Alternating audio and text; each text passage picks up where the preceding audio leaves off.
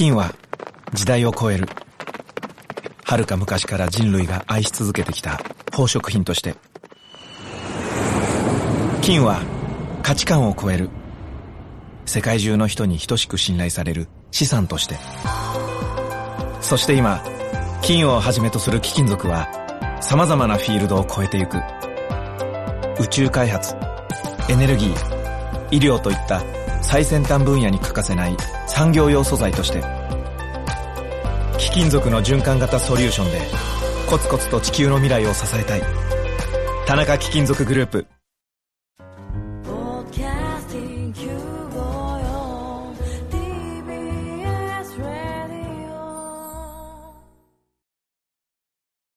TBS ラジオ、ポッドキャスティングをお聞きの皆さん、こんにちは。安住紳一郎の日曜天国、アシスタントディレクターの広重隆です。日天のポッドキャスティング、今日は180回目です。日曜朝10時からの本放送と合わせて、ぜひお楽しみください。それでは、1月23日放送分、安住紳一郎の日曜天国、番組開始から10時31分までの放送をお聞きください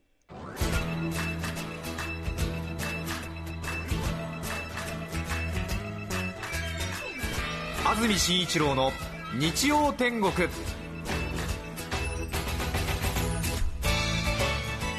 おはようございます。1月23日日曜日朝10時になりました。TBS アナウンサー安住紳一郎です。おはようございます。中澤由美子です。皆さんはどんな日曜日をお過ごしでしょうか？さて今朝も大変冷え込んだ朝を迎えました。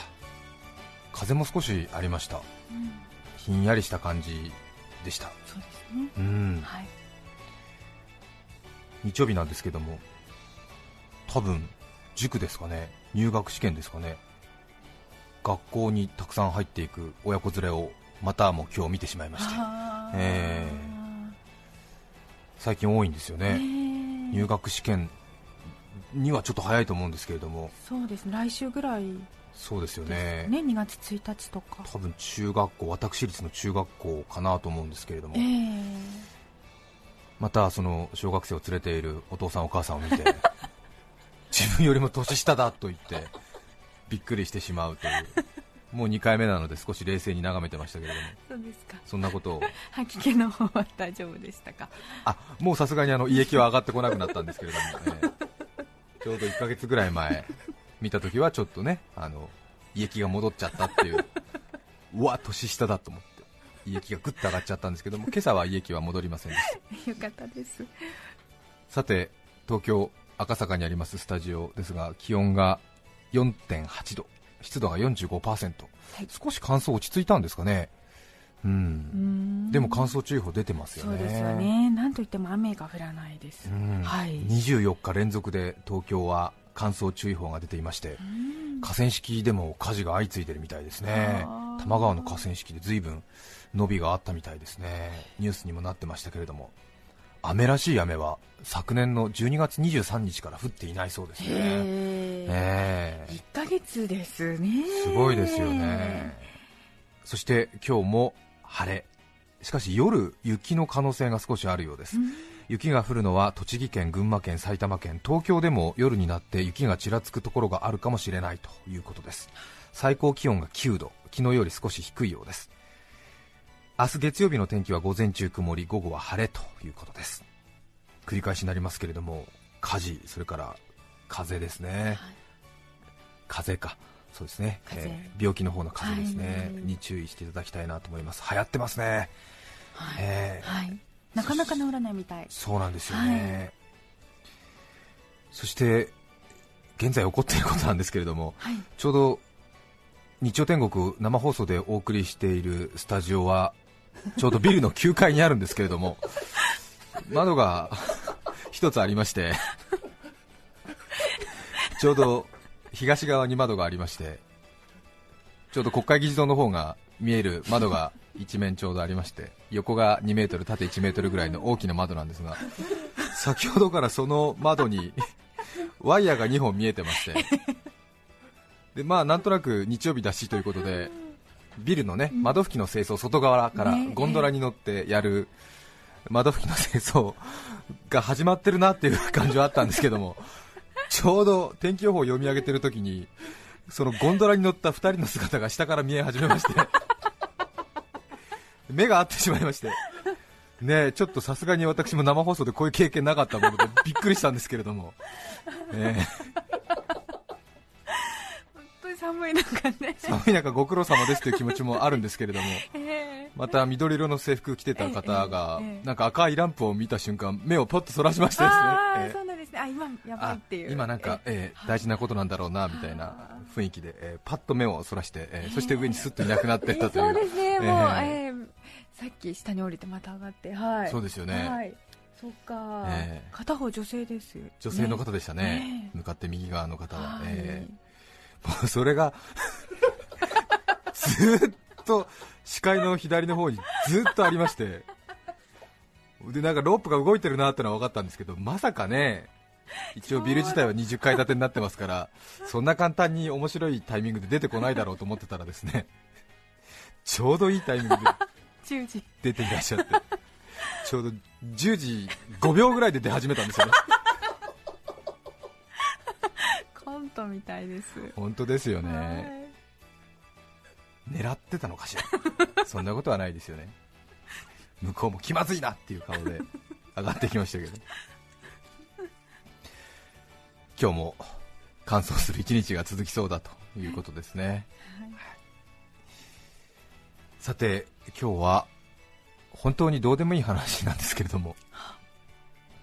本当に皆さんにとっては別に何のことはない話なんですけども今私の中で非常に大きな問題が一つありましてはい。暗記についてなんですけども、へええ。覚える、ー覚える。暗記ですね、はあ。ちょうど日曜天国の前の番組周さんの子供電話相談室でも今日ちょっと暗記のことについて話が出てたみたいですけれどあもそうでしたか。あの英単語を暗記するときにローマ字して読む私は変ですかみたいなお悩み相談があってですね、あはい、えーはいはい。レストランをレスタウラントって覚えるんだとかはい。ナイフをクナイフって覚えるんだね。みたいな話で盛り上がってましたけれども、はい、えーオレンジはオランジオランゲとかね。ね、はい、はい。えーはいそういう話になってましたけれども。私の方はもっと殺伐としてまして。これやっぱり私今年で38歳になるんですけれどもはい。さすがにやっぱり年齢もあると思うんですけれども皆さんどうですかね？もうここ半年ぐらいあまりの衰えぶりにもう手の打ちようがなくてどうしたらいいんだろうと思って、はい、ええ。中澤さんいかがですか？いやーそれはありますね。ありますけど、なんかあんまりあ諦めててそんなに問題意識を持ってませんでした。はあ。はい。まあ、物忘れということなのかもしれないんですけれど、うんそうですね。皆さんはどういうふうに戦ってるんでしょうかね、ううん。ん、メモを取れるものは取るそうですよね。えええ。皆さんも多分ね年とともに、まあ、10代、20代の人は全然そんなことは感じたことないという方多いのかもしれませんけれども、やっぱりうん35を過ぎたぐらい、私たちの世代、あるいは人生の諸先輩方は、多分この苦悩と多分戦いながら毎日過ごしてるんですよね、どんどんと記憶できない自分、許してるんですかね、それをね、許さざるを得ないそうですよね。実生活ではどうしてるんですかね、みんなあの笑い話はよく聞きますけれども。ええ。実際仕事に直結する分野とかはどういうふうにそこを打開してるんだろうか？そうですうねん。やっぱ伺ってみたいですよね。そうですよね、はい。笑い話じゃなくてね。なくてね、ええ。マジやばいことそうですよね、ええ。自転車で手紙を出しに行って手紙を出して自転車に乗って帰ってくるのを忘れたみたいな。歩いて帰ってきちゃった歩いて帰ってきちゃったみたいなね、はい。しかも、ええええ。手紙も入れてなかったみたいな。冷蔵庫開けたんだけど、うん。何を取るために開けたのかわからなくなるみたいな話はねね笑い話としてはねあります面白いですけどもね。ついでの方はやってきちゃって本当の目的を忘れるというのよくありますね、そうですよね、はい。ええ。はい、変な欲を出すばかりに笑い話は本当にもうよくわかるんですけれどもうん。実際じゃあそれとどう戦ってるんだろうかっていうのをですね今私本当に真剣に悩んでまして。多分暗記にも種類があると思うんですよ。はい。私は勝手に永久暗記と使い切り暗記って呼んでるんですけれど。ほ使い切りというか使い捨てっていうかな、うほうほうえほう。ほー永久暗記と使い捨て暗う記。うんうん。で永久暗記は自分の住所だとか電話番号だとかははは。誰かの誕生日だとか永久にとは言わないまでも少なくとも23年まあ一生覚えていくもの。うんうんうんこれを永久暗記。なるほど。大事なことですよね。はい。で一方使い捨て暗記。はい。使い切り暗記っていうのは1回だけ使うための暗記。パッと覚えてパッと使ってうん。それ以降は覚えておかなくても差し支えない。はいそういう種類の暗記ありますよね。ありますね。特に仕事ではこっち使うんですそうよねですね。ええ。はい。私も自分のやってる仕事の中で永久暗記よりも使い捨て暗記の方が結構大事になってきて。うん。失礼な話ですけど例えばどなたかゲストを迎えて話を聞くというときにその方の経歴とか、はい。過去に書かれた本のタイトルだとか、うんあるいはもうちょっと頑張って家族構成だとか、うん。生年月日だとか、うん。生まれたところだとか、その人のちょっとしたエピソードとかをちょっと最低限頭の中に入れて話を聞くとスムースに話が聞けたりしますよね。はい。ええ。で、まあ、失礼な話なんですけどその方がお帰りになったと同時に、はい。その記憶をドボッと まあ捨てるわけですね、う んまあずっとね覚えておければそれはそれで人財産になりますけれどもさすがにさすがに全部は覚えていられないから、やっぱりその方がお帰りになったら当然もう本当にドボッと捨てるわけですよ。忘れてもいいよっていう感じになるってことですよね。そうですよね、はいはい。で二度と、まあ、二度とっていうと大げさですけども、まあ、失礼な話を言ってると思うんですけども、まあええ、そういうのを、まあね、はい。対面には出さずにしている行為ですけれども、そうですよね。ええはい。本当にお帰りになったと同時にドボッと捨てるんですよ。何 も言わないで。あそうですか。本当に失礼だから、えはい。それで、まあ、使い捨てタイプっていうか使い切りタイプのもの、ええで空いた部分にまた新しいの入れる、うんそうですね。その繰り返しですよね。ね。皆さんも1回だけしか行く必要のないお店の住所だとか、はい。道の行き方とか、うんうん信号3つ目を左に曲がって、はい。ポストが見えたら右。うん。花屋の看板を左。でえー後藤さん家だみたいな、はい。えーで覚えるんだけれども、まあ、1回行ったら二度と行く必要がない場合ね、はい。まあ、うっすら覚えてたりするわけだけれどもすね。まあドボッと捨てるわけじゃないですか。まあ細かいとこはね、ええ。そうですそうです。あとは明日の何時に歯医者に予約取ってるとか、はい。そういうのはもう本当にすぐ捨てないとね。そうですね。終わったら、えはい。え終わったらもう逆に捨てる、はい。またその捨てるっていう能力も大事になってくるわけじゃないですか。そうですねすね。ずっと覚えてると次入ってきませんからね。ええ。ええ。なので私の場合は繰り返しになりますが ゲストの方がお帰りになるとドボッと捨てるわけですよ。でも本当にでもそのドボッと捨てるのが大事なんですよ。次もう入ってこないから頭の中のタンスの引き出しは限りがあるわけじゃないですか。ですでその全部詰めてたらおかしなことになりますから。今度新しいのが入ってこないから、ええ。でこの2つのタイプを、まあ、使い分けるわけですよ、はい。これは、まあ、少なくとも5年6年覚えておかなくちゃいけないのかなっていうものは永久暗記の方ね。そうですね。それで、まあ、パッと覚えてパッと使ってそして、まあ、そんなに長く覚えておく必要がないというものは使い切りタイプ。1回使い切りタイプ、そうね、ですね、ええ。はい。使い捨てというとちょっと失礼になりますが。ええそうか。使い切りっていうことになるかもしれませんけれど、はいはい。でもどうやらうん。私が最近その能力が落ちてきたのはどうもこの2つのタイプを上手に使い分けできてないあじゃないかなという。あはい。一番顕著な例なんですけど、はい。最近私が住んでいる集合住宅のはいロビーにある郵便受けが新しくなったんですよ、うーん。まあ、シルバーのね金属製のちょっと横長で扉がこう観音開きじゃなかった一面開きする感じの、はいはいえー郵便受けなんですけれども、ええ。それで扉を開けるのに金庫のダイヤルみたいに、うん。ダイヤルを合わせないとはい。開かないんですよ、はい。メモリの振ってある。ね。でダイヤルを右に左にこう回して開ける。はい。で右に5左に2みたいな。ね。それでようやくカチャッと開くという。そうですねお使いになっている方多いと思うんですけれどはではこれを覚える。いうん。どちらのタイプの暗記能力を使うかはお分かりですよね。えー永久カテゴリーの方に。永久暗記使わないといけませんよね。そうですね、え入りますね。ところが私これはい。使い切りタイプの方の暗記しちゃうんですよ。もう郵便受け変わって2ヶ月経ってるんですけどはいこれは絶対永久暗記しなくちゃいけないと、うん。まあ、少なくとも引っ越すまではねね。ずっと覚えてたいわけじゃないですか、はい。当然毎日家帰って開けるわけですから、うん。これどうもね、使い捨てタイプの暗記しちゃうんですよね。困った。困りますよね。これ同じお悩みの方いらっしゃいますか？同じ症状の方。いらっしゃるでしょうね。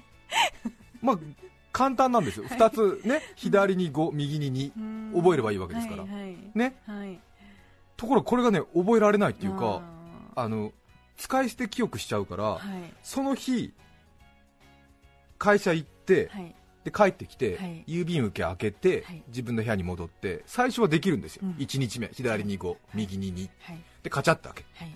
で取り出す、はい。でパタッと閉めて、でまたランダムにダイヤル回して。でまた明日も同じことができるだろうと思って、そうよね。えーはい。でまた次の日寝て、朝起きて会社行って帰って、はい。そしたら分かんなくなって。る。へえうんうん。あら。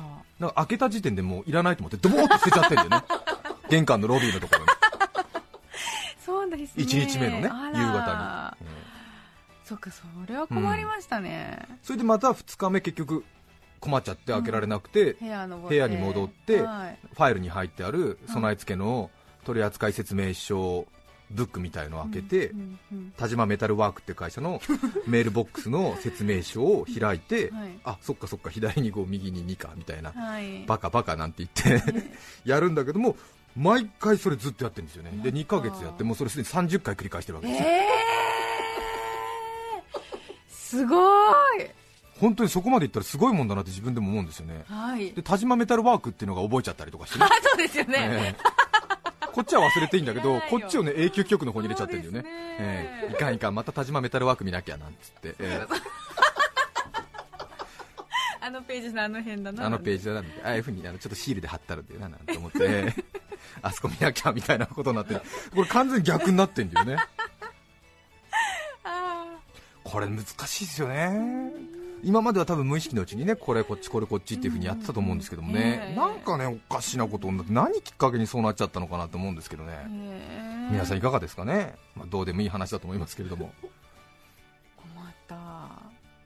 困りました。はい。太刀打ちできない。っていう話です。はい。そうですね。携帯電話のメモリとか使ってそこに、あなるほどね、ええ。そこに入れておく。右5左にとか入れておくと、ええええ。はい、もう一回田島メタルワークのファイル開かなくてでもも携帯見ればわかるではないですか？そうですよね、でも本当にそんなことでいいのだろうか。そうですね。なんかちょっといけない気がしますね。そうですよね、うん。そんなことしなくても覚えたいです、ちょっとね安きに流れてるような気がしてならないわけですよね、私生活ならまだいいんですけれども、うん。これが仕事に関わってきますと当然他の方に迷惑をかけますしそうですね。いやいやみたいな、うん。安住何なのみたいな話になって。しまって先週はい。ちょうど1週間くらい前なんですけれど、香川照之さんという俳優さんがいらっしゃいますが、はい。大変人気のある方ですがね。香川照之さんをゲストに迎えて話を聞くという企画があったんですけれどもはい。香川さんが大変ボクシングに詳しい。はい私も初めて知ったんですけれどは香川照之さんはボクシング雑誌の記者になれるくらいの知識があって東京大学のご出身ということもあり、まあ、大変聡明だということもあってだと思うんですけれどもとにかくボクシングの知識がもう本当にプロ顔負けの知識があって実際も今主要なボクシングの試合をほとんど見てるそうなんですが特にそんな香川さんでも学生時代一番夢中になった具志堅用高さうんんの話が香川さん特に詳しい。うんタイトルをかけて戦った世界戦は14試合あるようですけれどもものの見事に対戦相手はもちろんのこと日付から場所何ラウンドにどっちがダウンしたかそしてその後こうなってどうなってどうなってこっちが勝ってっていうのを全部覚えてるんですよ。それでそんな具志堅用高さんのボクシングの試合に詳しい香川さんの話を香川さんの具志堅用高愛を存分に語ってもらおうという 企画意図になったわけですよ。へえ。うんなるほど面白いじゃないかという、うん、で聞き手の私の方にも少しは知識をつけておいて撮影に臨んでもらいたいあ。という指示がディレクターからあったんですよね。はい。番組撮影責任者から。年下のディレクターだったんですけれども。そうですか。ええ。で、まあ、安住さんと。はい具志堅用子さんの話結構たっぷり聞きますから、うん。やっぱり聞き手にも少し知識があった方が具志あの香川さんも話しやすいと思うので、はい。ちょっと時間ないんですけれどもぜひちょっとその辺なんとかお願いしますみたいなことを言われて、はい。うん、なるほどなんて言われてね、年下のディレクターですから、さん付けで呼ばれてますから、もう引くに引けないわけですよね、そうだよねなんて言って、うん。そりゃそうだなんて言ってね、ええ。うん、で私、ちょっとね、具志堅用子さん、35年前から30年前ぐらいに活躍された、まあ素晴らしいボクサーですけど、ちょっと私、リアルタイムでは見てなかったので、ええ。ちょっともう初めて聞くに近い感じの、まあ、情報なわけですよ。そうかそうですね、でもやっぱりこう香川さんがね饒舌になるところを当然見たいわけだし。ね。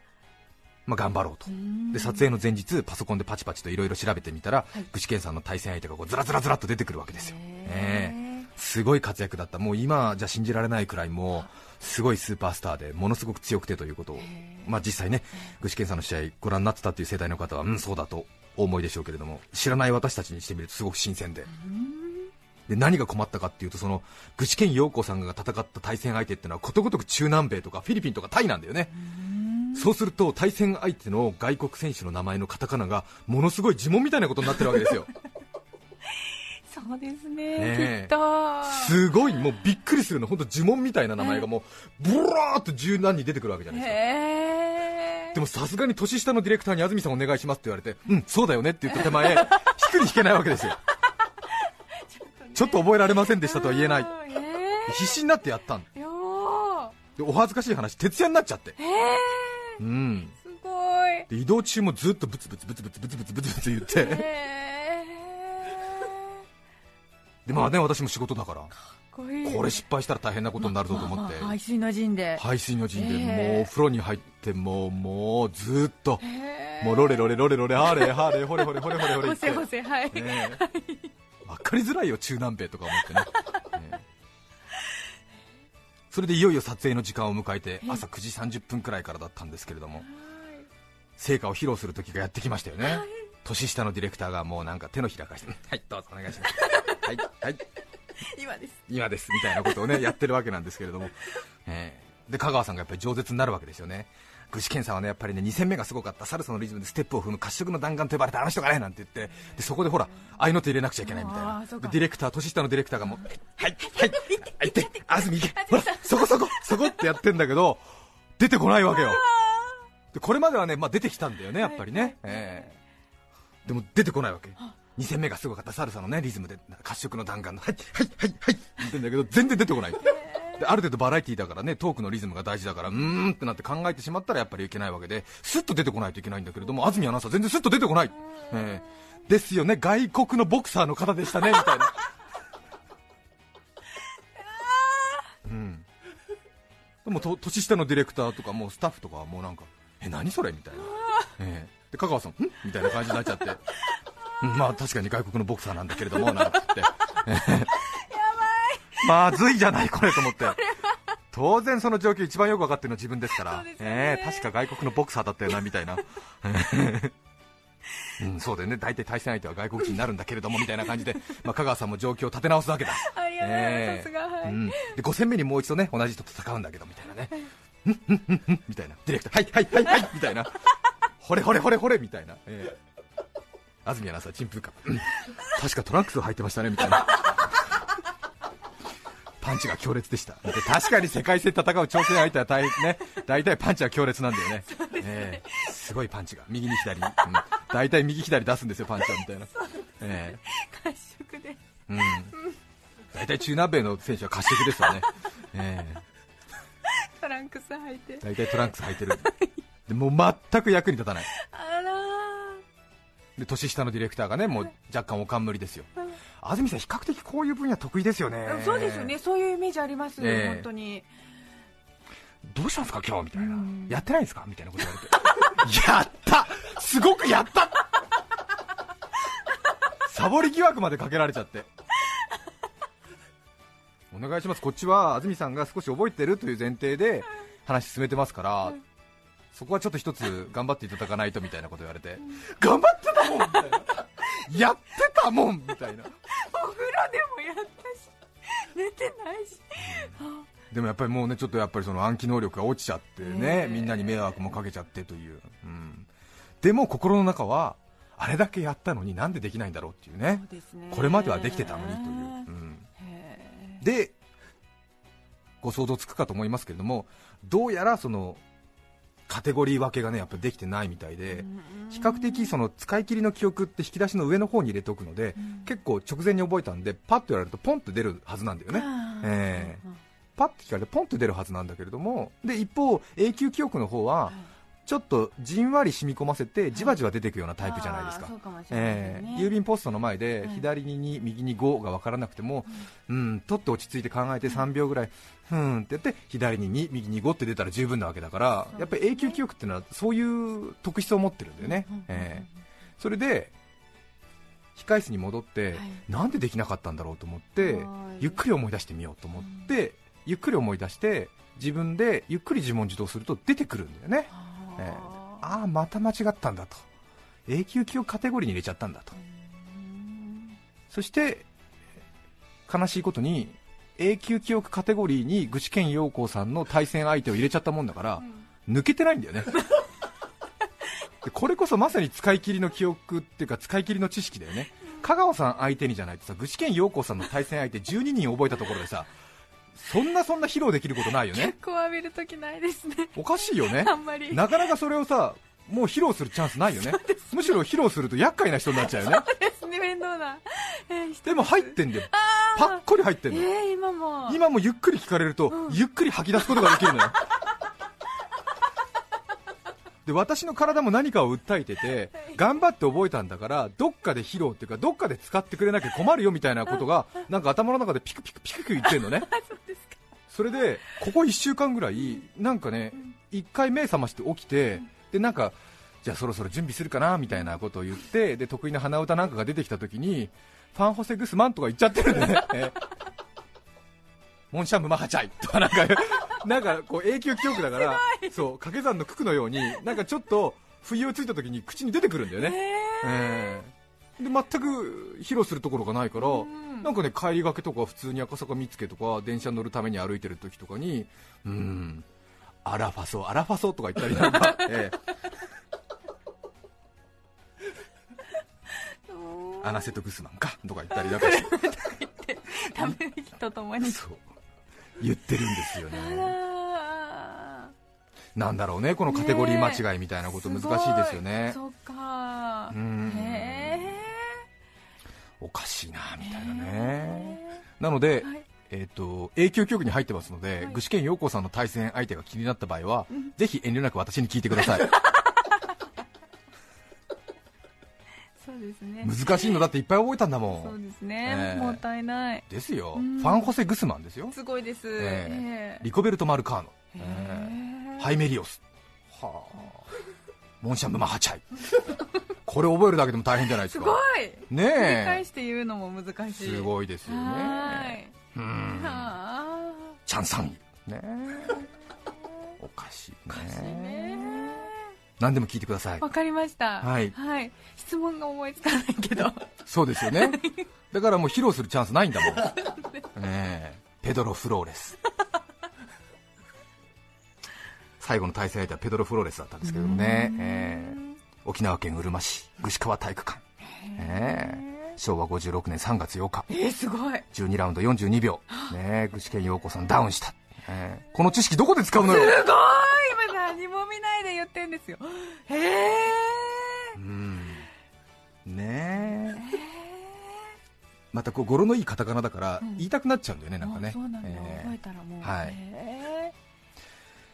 話が長くなりましたけども具志堅用子さんの疑問がありましたらぜひ聞いてください。ーそうですね。お寄せください。今日のメッセージテーマはこちらです。ウィンタースポーツの思い出。杉並区のヤパナーレンさんからいただきました。27歳女性の方ありがとうございます。ありがとうございます。中学校のスキー合宿での思い出です。はい。途中集中力低下での事故防止にコーチが飴をくれることになっていたのですが。よくくれますよね。頂上とかでね。そうなんですか。ちょっとあの甘みを取ると、うん。ちょっとまた元気になるんでということで、えーまたちょっと山の頂上とか登山の途中とかでね飴もらったりするとすごく嬉しいですよね。途中集中力低下での事故防止にコーチが飴をくれることになっていたのですが、私の班のコーチだけなぜかハッカー飴でした。すごく寒かったです。その後の集中力がガタ落ちになったのは言うまでもありません。隣の班は黒飴でした。うん。まだ黒飴の美味しさが分かる年ではありませんでしたが初めて黒飴が欲しいなぁと心底思った瞬間でした確かに。寒いです。口がもう。そうですよね、はい。新潟市の大学芋アイスさん25歳男性の方からいただきました。ありあがとうございます。子供の頃よく両親にスキーに連れて行ってもらいました。い。いですね。ある日家族3人で6人乗りのゴンドラリフトに乗った時のこと。はい。山頂に行くにつれ雲行きが怪しくなりゴンドラが途中で止まってしまいました。あらら。辺りは猛吹雪で真っ白。ゴンドラは当然宙ぶらりん状態で激しく揺れています5分10分が1時間にも感じられるような恐怖感でさすがに能天気な私でも本当に怖くなり遭難したらどうしようと父親に尋ねました。はい。私は遭難なんてしないから大丈夫だよとか真っ当な返答を父親に期待していたのですが、実際の返答はそうなんですか？というものでした。予想とは違ったけれどめちゃくちゃ笑いました、はい。笑ったおかげで怖くなくなりました。えしばらくするとゴンドラが動いて家族で暴言をしながら無事ゲレンデを降りました、これが今までで一番頼りがいのあった父親の思い出であり一番のウィンタースポーツの思い出です。ー よかった。すごいですね。お父さん遭難したらどうしようって聞いたらお父さんがそうなんですか？緊張をほぐすためだったんでしょうかそうねですよね、きっとね。えー。へ皆さんからのメッセージをお待ちしています、E メールのアドレスはすべて小文字の日天アットマーク tbs.co.jp nichiten アットマーク tbs.co.jp です。抽選で5名の方に何かと便利でシュールな表紙があなたの日常演出。日天ノートを。3名の方にはカルピスセットをプレゼント。さらにメッセージを紹介したすべての方にオリジナルポストカード醤油でオーレをお送りします。今日のテーマはウィンタースポーツの思い出。皆さんからのメッセージお待ちしています。それでは今日の1曲目を紹介します。埼玉市大竹ジョナゴールドさん27歳女性の方からいただきました。ありがとうございます。斉藤和義さん歌うたいのバラッド。1月23日放送分安住紳一郎の日曜天国。10時31分までをお聞きいただきました。著作権の問題がありリクエスト曲は配信することができませんので今日はこの辺で失礼します。安住紳一郎の「ポッドキャスト天国」関東地方は乾燥した日がずっと続いています。肌はゴワゴワ空気はカラカラ。お肌もメンバーもひび割れ寸前。どうぞご注意を。お聞きの放送は TBS ラジオ954